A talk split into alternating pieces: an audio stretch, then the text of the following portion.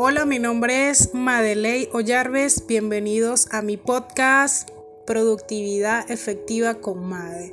En el episodio de hoy te voy a contar algo muy importante y es las razones por que algunas personas no consiguen sus sueños. Y es que no se debe a la mala suerte. El universo, Dios, no escatina en oportunidades y ama los actos inspirados por el amor, es decir, actúa y tendrás suerte. Y cuanto más actúes, cosa que espero que suceda, más suerte tendrás. Trabajar duro trae suerte, mucha suerte. Y es que una de las partes de la ley de la atracción que se obvia o se omite muchísimas veces es la acción porque está bien visualizar, está bien sentir la emoción del deseo, como si ya lo tuvieras aquí en tu presente, más es importantísimo tomar acción, tomar acción por sobre todo, sobre todas las cosas, tomar esa acción para lograr nuestros deseos.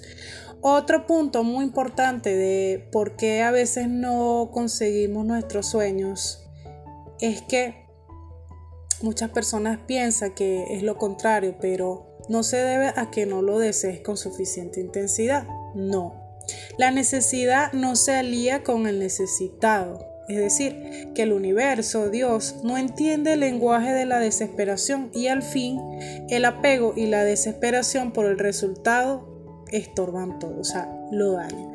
Hay que tener la certeza y la confianza total de lo que tú deseas se va a cumplir, es decir, no tener dudas. Y otro punto es que no se debe a que el éxito de otro impida el tuyo. Todos somos exitosos por naturaleza. Dios, el creador, el universo, nos dotó de grandes talentos, grandes dones que cada uno de nosotros debemos explotar y explorar y sobre todo experimentar antes de identificar qué es lo que realmente nos hace únicos. Y es que los pioneros del éxito elevan el umbral de las posibilidades. Si alguien pudo hacerlo, tú también puedes hacerlo. Y hay una frase que me encanta que dice, la mayoría de las personas no consiguen sus sueños porque no traducen sus sueños en objetivos, en tareas concretas o en acciones con una fecha asignada.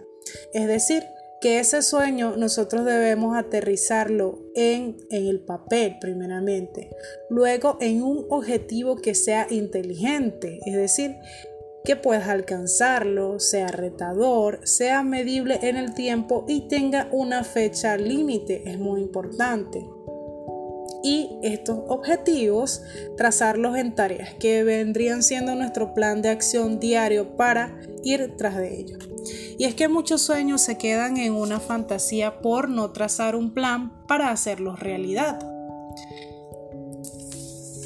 Entonces, una vida de trabajo o el trabajo de tu vida. Entonces, esto podría ser un objetivo. Entonces, sería definir qué es lo que realmente quieres tú, qué es lo que late tu corazón, qué es lo que te emociona. Y a partir de allí transformarlo en un objetivo, en ese objetivo que sea para qué, para qué quieres lograr tú eso, ¿verdad?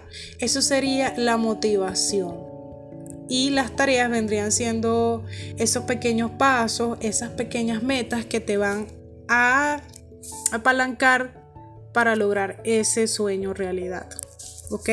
Espero te haya gustado este episodio. Déjame un comentario y sígueme en las redes sociales como arroba Madeley o Que tengas un extraordinario día.